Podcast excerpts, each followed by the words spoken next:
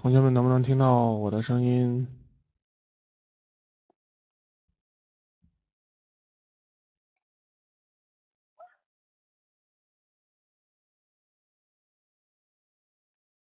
好的，好的，今天呢我们就开始今天的课程了哈。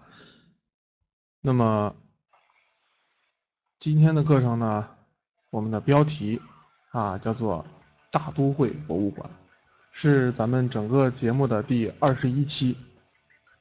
那么大家可以看得到，那么我们标题的右边啊，第二十一期的旁边，那么这个副标题呢换了这个换了标志啊，换了标志，也就是说呢，我们从上一期结束啊，就呃整个横穿的这个环节都结束了。从今天这一期开始呢，我们就进入到了这个下一个板块啊。接下来这五期我们会围绕一个主题，叫做博物馆展开。哎，博物馆展开。那么博物馆是一个很枯燥，也可以很有趣的地方啊。那么在很多人呢，呃，体会不一样啊。这么这个博物馆是有趣还是枯燥？那么在我看来，呃，它完全取决于。打造这个博物馆的人的态度来决定。那么在国内呢，我也去过很多的博物馆。那么我相信大家也去过一些博物馆，这种体会呢，哎，和这种美国的和国外的博物馆比起来，我们的差距还是蛮大的啊。虽然国内也有一些比较有呃震撼人心啊，比较有趣的这个博博物馆啊，例如我曾经在军博啊参观过一次这个。叫做走私博物呃博物展啊，走私展览里边展出了这个当年打击这个走私的时候用的各样各式各样的这种装备，看了以后也是触目惊心啊。但是呢，还有很多的博物馆做的确实比较粗糙啊，所以这也是美国的博物馆让我感到有必要拿出来单独跟大家聊一聊的一个原因啊，单独聊聊的原因。所以美国的博物馆和我们国内的博物馆比起来棒棒哒啊，这是第一个。第二个呢就是。在美国呢，参观了呃一些博物馆，那么这种感觉呢，让我觉得这个地方的博物馆让咱们看起来呢没有架子，看起来特别的平易近人啊，高深是有的，但是呢不至于让你高不可攀啊，所以这样的话呢，深入浅出，让人感到还是非常平易近人的。而且呢，参观了这么多的博物馆以后，让我有一种体会，就是参观这些博物馆。是一种眼睛和心灵的按摩，也是一次纵观人类历史的这种畅游之旅。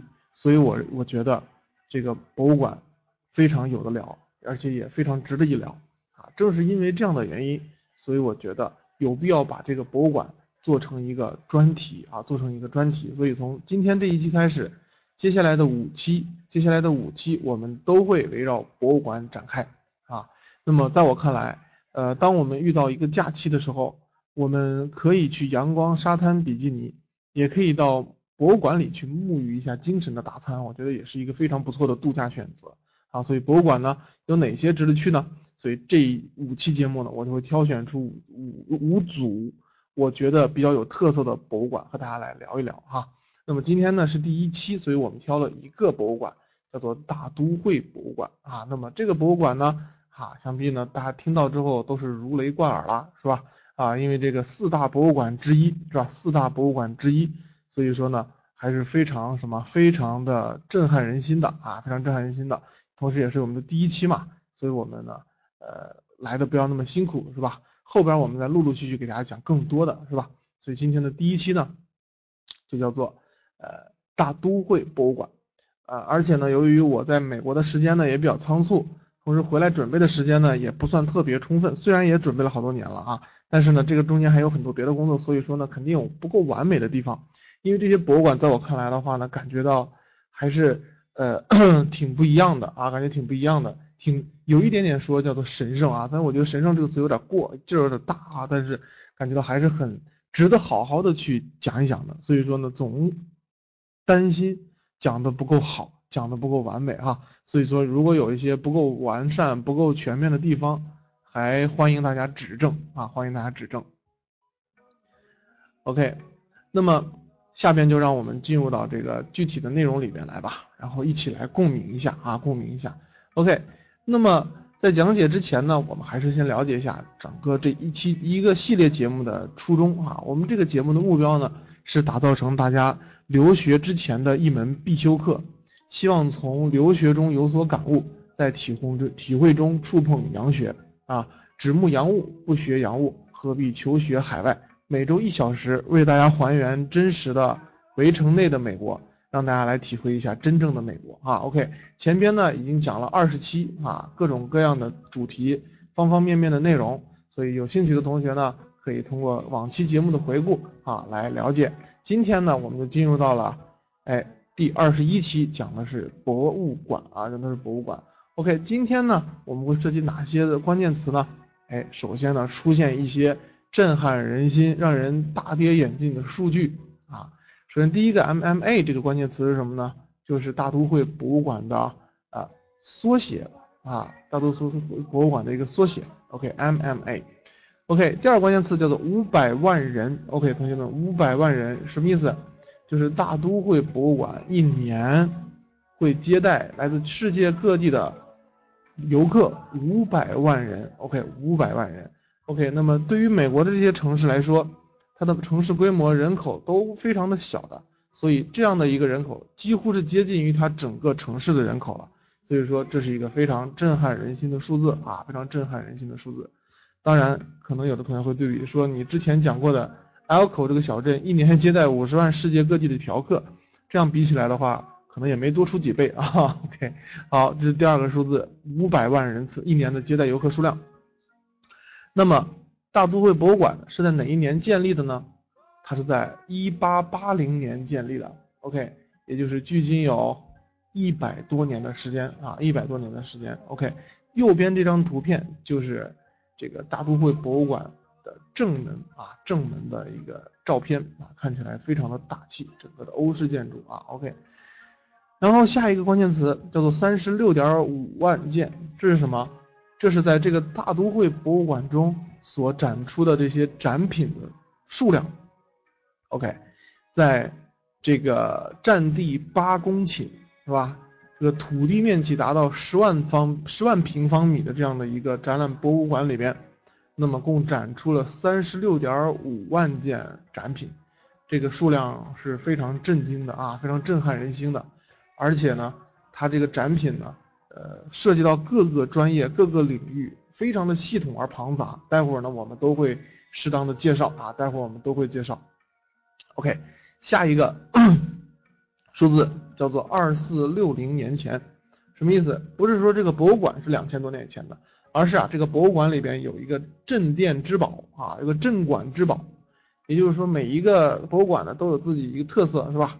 这个大都会博物馆呢，它就是要包罗万象啊，纵贯人类历史的这样的一个点。所以说呢，肯定他就要尽可能的让自己的藏品更具有伟大的价值。所以说呢，他们呢有一个这个从埃及那边啊，从埃及那边搞回来的一个呃藏品啊，这个据说用了这个一些非正常手段啊，用了一些甚至可以说不是很好的手段啊，搞回来的一个来自两千四百六十年前的埃及古墓中的一个。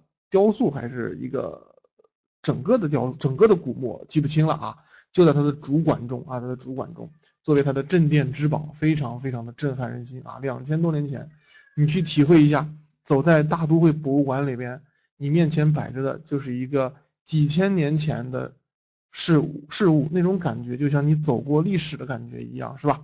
古代的人从你面前啊，在一个平行世界里和你擦肩而过的感觉，那种感觉真是。非常的震撼啊，非常的震撼。所以看完这一组数据之后，大家想必对这个博物馆呢也有了一个初步的了解啊，有了一个初步的了解。这个博物馆是非常的震撼人心的啊。那么既然这么牛的一个博物馆，那我们会怎样展开来了解呢？我会从三个一些啊，我会从三个一些的角度来跟大家呢聊一聊啊，因为大都会博物馆实在是太大了，又是一个。大无边际的话题是吧？我要是能把它彻底讲完，我估计讲上十年八年都讲不完。OK，所以我们只能从一些数据，从一些细小的点进行入手切入，来了尽可能呃有有意义、有帮助的为大家去分享一些点啊。OK，首先呢，第一个大的方面就是一些数据，这些数据呢，我们想呈现出一些我想要表达给大家的关于大都会博物馆的一些特性啊。OK，第二个呢是一些建议，想必大家看完之后觉得，嗯，这么棒，是不是？肯定想去看一看。那么去之前呢，要有什么样的建议，什么样的准备？第三个呢，就是一些争议，虽然它非常非常的震撼，让我们感觉也是特别特别的牛掰啊，但是呢，它背后还是有一些比较有争议的话题，我们可能无法展开，但是一两个点我们还是要来聊一聊的啊。首先第一个就是那一些数据，刚才咱们已经看到了。OK，这些数据给我们说明什么问题呢？第一，就是规模极其宏大啊！这些数据让我们听完之后，反正我自己的感觉就是这个感觉。我当时自己去的时候呢，可能还没有那么深，因为什么？第一次去的时候呢，是跟着一个团去的，跟大家讲过。我第一次去大都会博物馆的话呢，是跟旅行团去的，所以说呢，那种感觉不明显，但是那些画面已经映入眼帘。那些图片已经记入相机，是吧？那些回忆已经刻入我的脑海，所以回来之后，当我在读到那一些和大都会博物馆有关的这些故事的时候，我就会感到无比的震撼了。OK，规模宏大，它是四大世界四大博物馆之一，对吧？哪四大博物馆？英国大英博物馆，法国卢浮宫博物馆，俄罗斯埃尔米塔什博物馆，第四个就是纽约大都会博物馆。所以说，它是非常非常伟大的一个博物馆啊，四大之一了。OK，这四大博物馆目前我只去过这一个。OK，而这些国家其实我也只去过这么一个国家。OK，其他国家我都没有去过。不过啊，我从大都会博物馆的这一次旅行啊，我感受到博物馆实在是太大了。OK，那么当年我去首都博物馆的时候啊，我感觉可能。都大的我都已经走不动了啊！但是当我去了这个大都会博物馆之后，我就发现简直人就是在神游，你知道吗？所以说，对于我要不要徒步其他三个博物馆啊，我对于一个胖子来说，这就是一个非常慎重的决定了啊！因为其他博物馆，我想估计可能会更大啊！为什么？因为这个大都会博物馆位于哪里啊？位于纽约州纽约市曼哈顿岛的核心地段啊！位于这个中央大道啊，第五大道的八十二街的交口，同学们，第五大道大家听听说过吧？是吧？世界奢侈品集中最集中的地方啊。那么这个呃，这个这个这个大都会博物馆，它背靠哪里呢？它背靠了纽约的中央公园啊。这什么感觉呢？它就是这样一个感觉啊。大家看这个 PPT，纽约大纽约的纽约这个曼哈顿岛大概是个这样的形状，画的不准确啊。然后呢，中央公园它大概就在这个位置，是吧？所以你可以看得到，这是在寸土寸金的地方啊，寸土寸金的地方，在这么寸土寸金的地方，这个博物馆都大到这个程度，那你想想，其他几个国家的博物馆，想必肯定也很繁华，也很重要这个地段，但是比起纽约来说，肯定还是要逊色一些，所以肯定会更大，我的感觉。虽然我没有去过，我也没查过啊，可以完了我查一查，可能我说的不一定准确啊，但不管怎么样。这件事情让我想了半天啊，而且呢，当时我到了这个曼哈顿博物馆的时候，我在里边整个走了大概有六七个小时，OK，走的腰酸背疼啊，就这么勉强走了一遍啊，也只能算是走马观花的扫了一遍，在那个里边完全大脑是放空的，而且呢，对于里边的这个体会啊，也是非常非常怎么办呢？崩溃的，因为里边的东西啊，就是怎么说呢，就是看不懂。你知道吧？就是说看不懂，所以怎么办？所以说呢，在里边整个人啊都是即兴在闲逛，朋友们，即兴在闲逛，走进哪个厅算哪个厅，一个一个的走过来，把上面的那些简单的描述看完之后，觉得哦是这个东西，很多还看不懂，是吧？就这么走马观花的看一遍，但是最直观的体会就有了，巨大无比啊！这个大都会博物馆呢是美国最大的啊。那么它其实在一八六六年的时候就提出来要建这个博物馆，到一八八零年才建成的啊。然后呢，它是整个移动大厦，后来陆续建了很多的分馆啊，陆续建了很多的分馆。那么它占地面积是八公顷啊，其实这个面积并不算特别大，它比咱们的故宫博物院小啊，小了多少呢？同学们猜一猜，这个它比故宫博物院小多少？大家有没有去过故宫博物院的？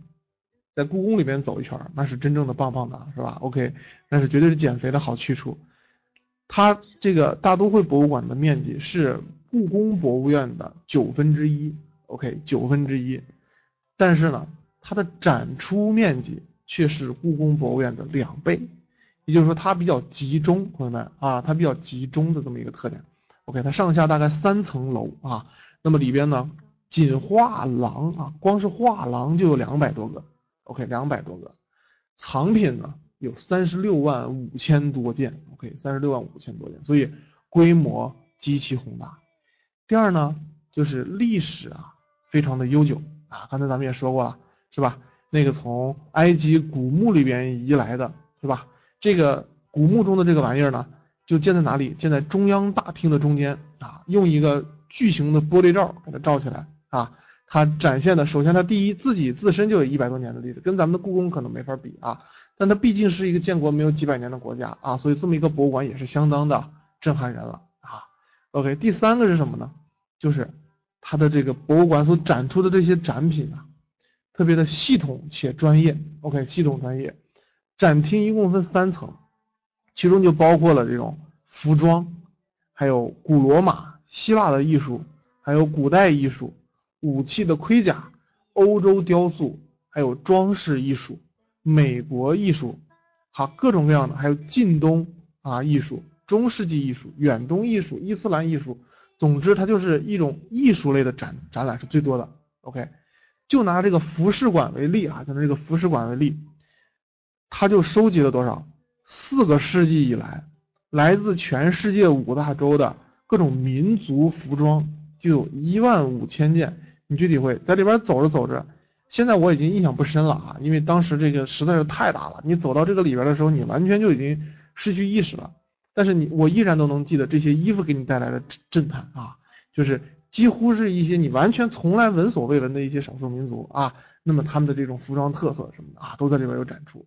过去这些服装其实单独是一个博物馆，叫做服装艺术博物馆，后来被大都会博物馆给吞并了啊，就组成了其中的一个展馆。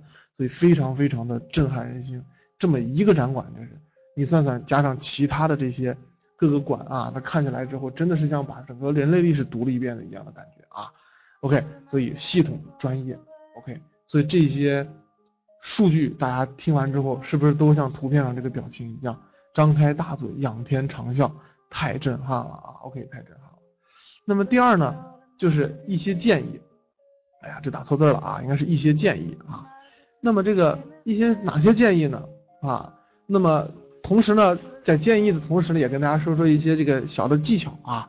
首先第一个我要跟大家聊就是你怎么能到这儿，对吧？想必大家听完之后觉得挺牛的，是吧？你说这么牛，我们怎么去呢？那么首先呢，刚才说了，它在哪里啊？它在第五大道和八十六街的交口啊，八十六街的交口。所以怎么办呢？所以说你去了纽约之后啊。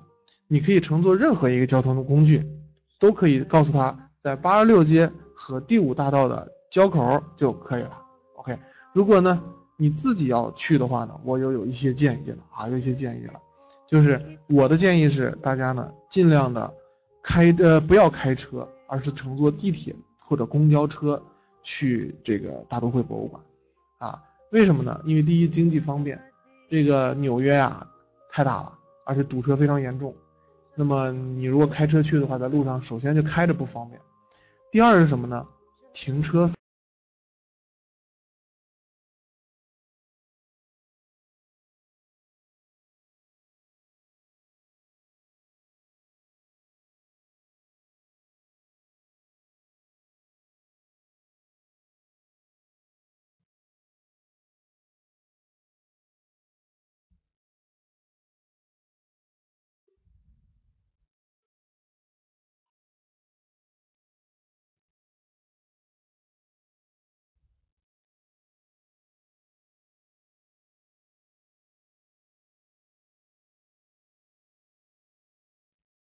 喂，同学们能不能听到了啊？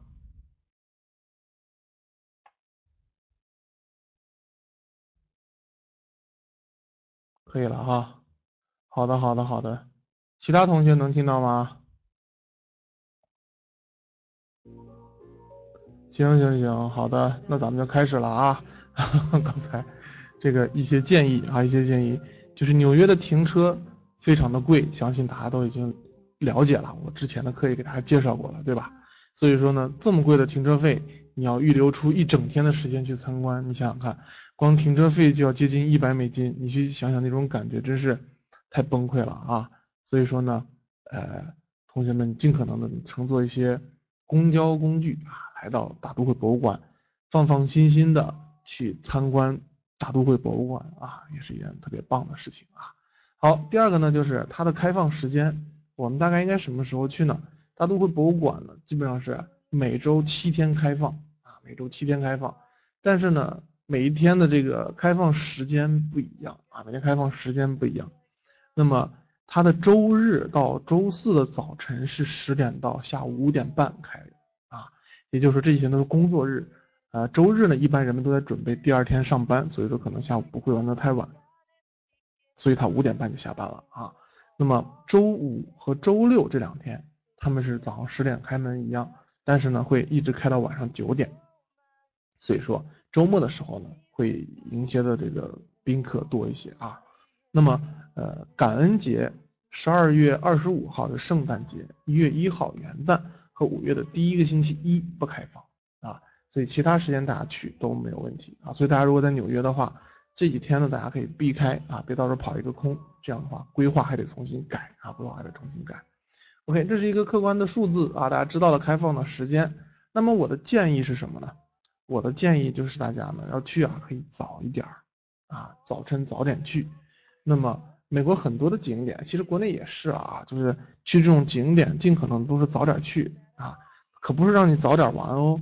那么这个早点去呢，因为它太大了啊，如果你只去一小会儿，里边其实根本都看不到精髓啊，看不到精髓。所以早点去，背一瓶水，是吧？然后呢，有可能的话呢，啊，就是带上一点这个 什么巧克力之类的东西啊。因为我个人的感受就是，我自己在里边走了一会儿，它里边肯定通风系统做的是非常好的，但是我依然感觉缺氧头晕，因为那是我自己的问题啊，累。所以说呢，带上两块巧克力或者士力架，是吧？然后带上一瓶。Smart Water 是吧？OK，我自己带瓶矿泉水，带瓶带一带一个水杯啊，带一些水。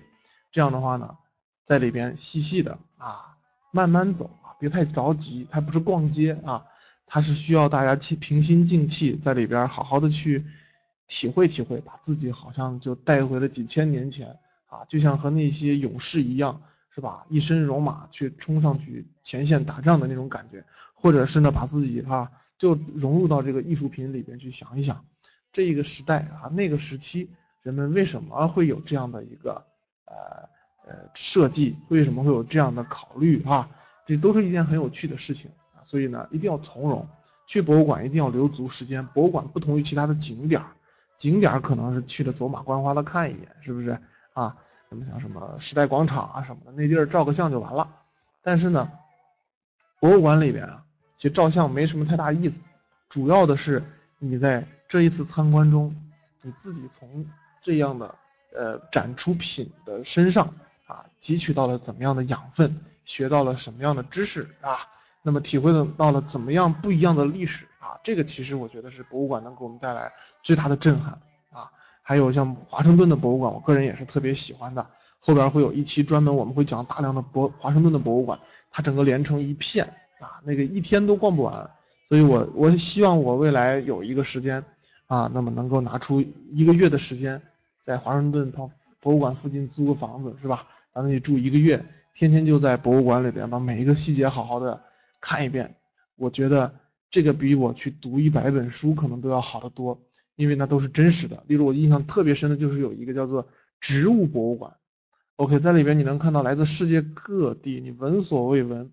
甚至是那个地名你都没有听说过的那种植物，OK，而且周围呢还有很详细的东西介绍。如果你我还有兴趣的话呢，我还可以把自己的手机拿出来，是吧？把这个名字输进去，在 Google 上面好好的搜一搜，啊，认真的读一读，那种感觉真是太棒了。我觉得这才是最好的教育，是吧？好，所以说大家去博物馆呢，都预留时间的足一些，让自己从容一些，把它和购物啊、游玩的时间都分开，给自己的这个。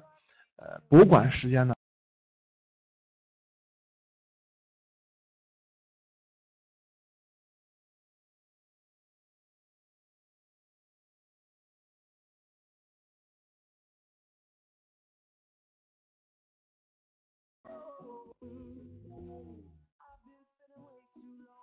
好好，应该可以听到了吧？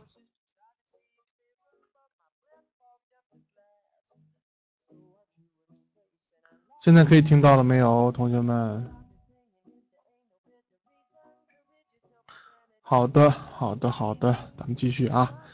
所以对于门票这块呢，我就没什么建议了，建议大家是一定要买哈。那么，如当然，如果你想上头条的话呢，你就不要买，是吧？OK，这样的话呢，可能明天你就会建筑爆端，是吧？全世界各大媒体头条，是吧？就是中国游客又出名了，是吧？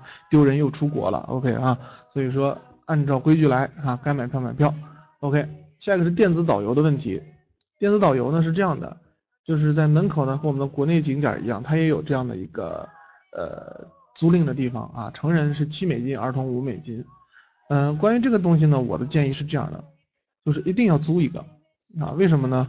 因为刚才说了，希望大家能够留足够充裕的时间，可以缓缓的去参观这个大都会博物馆，是吧？那么我个人的体会就是，里边的东西，咱们这些凡夫俗子啊，一介草民，绝对看不懂。OK，绝对看不懂。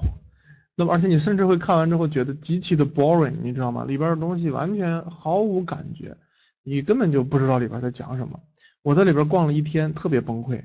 啊，里边的油画特别多，那么墙上到处都是画，完全看不懂啊。那些画家看了名字一个都不知道啊。那么咱们屈屈屈指可数的几个知道名字的画家的画，在里边又完全找不见。同学们，就是这样一种特别尴尬的局面。所以说，淹没在这些画作的海洋中，是吧？要找出来几件你认识的画作，真的是极其特别难的。所以说呢，啊，建议啊，那么这样的一个莫名其妙的过程。尽量是可以租赁一个电子解说器，能够陪伴你。这样的话呢，也可以给你节省时间，提高效率。在有限的时间参观中呢，可以参观完尽可能多的东西，同时呢，能够了解到更全面的信息，是吧？所以我认为这么一个电子导游是特别有必要的。那么在很多其他的博物馆啊、景点啊，有的地方呢，这个电子导游器是会直接包含在票价里的，但是在这个呃。大都会博物馆里边呢，它是单独收费的啊，所以同学们可以稍微注意一下。那么见到这样兜售的这个人呢，也不要觉得反感啊，它其实和我们国内不太一样，它这个价格其实也是不算很贵啊，不算很贵。OK，所以说呢，呃，是一个挺重要的环节。我的建议就是一定要租一个啊，这样呢，我们的整个旅行的参观过程中呢，就会变得更加的到位啊，你就看完的感受就不一样了啊。你有一些地方就能懂了哦，你觉得它这个东西特别的珍贵，为什么珍贵呢？可能是因为它这个画家已经去世了，全世界仅此一件，不可复制，不能再生，是吧？而他这个画作呢，主要是反映了当时的一个什么样的背景状况啊，那个时代是什么样的情况，这些信息可能我们自己要去补充的话，就会很费时间，也很累啊。但是他给你说一遍之后，你看完之后就觉得，哎，挺酷的啊。所以说电子导游啊一定要足。所以这是我自己呢给大家总结了几个。呃，觉得比较哎有用的点啊，比较有用的点，大家可以去了解一下啊，一些建议啊，一些建议。最后一个点呢，就是一些争议。实际上呢，我在众多的争议中呢啊，主要就找到了这么留保留了一个争议啊，保留一个争议，让大家去体会一下啊。因为呢，我个人在里边走着的时候，也会有这种感觉。经常看到一些中国的作品啊，尤其我们当时几个同事一起走的。首先是被它的这个规模宏大呀，什么历史悠久啊，这种整个的建筑的恢宏啊，震撼的不得了。但是每当我们看到一些中国的展品的时候，内心中还是有点不是滋味啊，那种感觉挺痛苦的啊。我今天想说的就是图片上这一张这个这个这个展品啊，这是什么东西啊？这个东西呢，它的名字叫做欧弗尼奥，那欧弗洛尼奥斯陶瓶。啊，这个名字一听就肯定不是英语啊，呃，Euphronious 啊，它是这个英文单词来所对应的啊。那么它这个东西怎么了啊？当然是这个，它这个博物馆肯定也努力是希望尽可能的去避免这种纠纷出现啊，但是绝对是避免不了的，因为这些展品啊，这些东西都是有数的，全世界都是有量的，你知道吧？所以说这些博这个博物馆还是仍然难以摆脱使用一些非正规的手段来获得一些罕见的文物的这样的一个情况。现在看到这个照片里，这就是这个陶瓶有什么特点？两千五百年的历史啊，两千五百年历史，图案精美华丽，大家可以仔细的感觉一下，这就是两千多年前的一个陶制品，上面的绘画就已经达到了这么精湛的程度啊！现在咱们自己可能画的画，你你随手画一下，可能画不了这么好，所以你去对比一下，可能几千年啊的这个文物。啊，那么用来它是用来干嘛的？用来盛水或者是盛酒的这个容器是，哎，盛水盛酒。那么大都会博物馆呢，是在一九七二年，通过一些莫名其妙的手段，至今也未披露啊，用一美一百美元的价格，用一百美元的价格得到了。同学们去体会一下啊，一百美金。一顿饭的价格就买到了一个两千五百年前的陶制品，你去体会一下，这说明肯定中间是有一些不可告人的东西啊，至今也不知道。博物馆呢，因为得到了这个陶瓶啊，而异常兴奋，因为这对于这些考古学家和这种呃这个行业这个这个圈子里面领域里面的人呢，得到这样的一个古古玩啊，肯定是特别的兴奋的啊，肯定是特别的开心的啊。而且呢，又是这么一个珍稀世珍宝，可以算是啊，他这种作品是非常不多见的啊，而且还是以这么低廉点的。你说他要是以一亿美金的价格拍得这么一个东西，可能他的兴奋度就又不一样了啊，因为毕竟呢，这个要花了很多的钱。但是呢，他们却用了一百美金就买到了啊，所以说呢，这个他也因此啊，被这个意大利政府以秘密倒卖文物罪被通缉了啊。就是这个卖给博物馆的那个人啊，叫做罗伯特·赫克特啊，罗伯特·赫克特。所以说，证明这个意大利政府对这个事情也很无奈，对吧？你像前几年的时候，咱们中国是不是也在追回一批叫做兽首？大家听说过没有啊？就是这个十二生肖兽首啊，就是当年这个在这个颐和园里面所摆着的喷泉的那个喷头啊，可不是那个模特兽首啊，而是那个喷泉啊。所以各国政府对这个事情都是非常愤慨的，但是无能为力啊，因为国力啊、军事各方面你也没办法，这个现现实就是已经落在人家手里了啊，就这么个情况。所以说，正当大都会博物馆的这个馆长为这个陶制品是哪里来的感到疑惑的时候，这个博物馆呢就接到了这个来自意大利的电话，表达了这个原来这个陶瓶最先是在罗马城的外边发现的。所以意大利呢方面呢就要求他们把陶瓶呢归还意大利，啊，我只能说，too young，too naive，是不是啊？这不可能了。所以说这也是一些在这些博物馆里面参观的时候啊，我们内心中一直会伴随着一种非常古怪的经情绪啊，一种古怪的感受，就是我们分明感受到了人类的高度和人类震撼，人类这种高度发达的文明。所给我们带来的这种整个人的整个世界的体会啊，但同时呢，又又站在了我们自己的立场上和我们自己的群体中，作为一个中国人，看到了一些被掠夺的东西啊，和会会会激起我们对过去那一两百年惨痛的这个历史时期的一段回忆，甚至我在这个博物馆，因为我现在自己在讲的时候，我自己的那呃鼻子都在发酸啊。就是因为我都能想得起来，我当时站在大都会博物馆里面的那种感觉，就是呃自己的民族啊，自己的祖国所曾曾经遭遭受过的那一些凌辱啊，在这些环节中，你也是能够深刻分明的体会到的。就在那一刻，可能更加能够激起你要好好努力，不断的发奋发奋发，是吧？啊，让自己呢在未来可以为祖国多做一些事情，为民族多做一些东西啊。所以博物馆这种地方真的是值得一去。在这个地方，你会和整个历史做激荡，和整个人类做激荡，和整个世界做对做对话，同时呢，也和自己平行世界中的自己不断的交流，啊，也许这个时候你就能够，呃，更映射出更真实的自己啊，更真实的自己。OK，所以说，呃，大都会博物馆一个非常震撼的地方，和大家就分享完了啊。我想讲的东西呢不多啊，但是希望呢也能给大家带来一点。呃，启发啊！如果有兴趣，同学们可以有机会自己亲自去参观一下，去领略一下人类历史人类文化的繁荣和发达啊。OK，那么下一期的简单预告啊，那么我们下一期呢就要从东海岸来到西海岸啊，一个叫做计算机博物馆啊，叫做 Computer History Museum，这个计算机历史博物馆。那么这个博物馆呢在哪里？在 Montville City，在这个叫做山景城啊，山景城这个地方在哪里呢？就是离就离这个斯坦福大学大概有半小时车程的地方。这个博物馆要说啊，我当时碰到它也是一个意外。当时我是从斯坦福出来，我就要踏上我的横穿之旅了。结果呢，我开车在路上的时候，就无意中看到了这么一个博物馆的名字。由于我个人对电子设备啊，其实是有非常强的这种兴趣爱好的，所以说我就开出大概有十几分钟之后，我就翻回头来就进去参观了。结果参观完之后啊，特别震撼啊！所以具体有哪些东西呢？我们呃下个周五啊，还是在咱们的频道里。咱们不见不散啊！行，感谢大家今天的收听啊，今天的节目就结束了。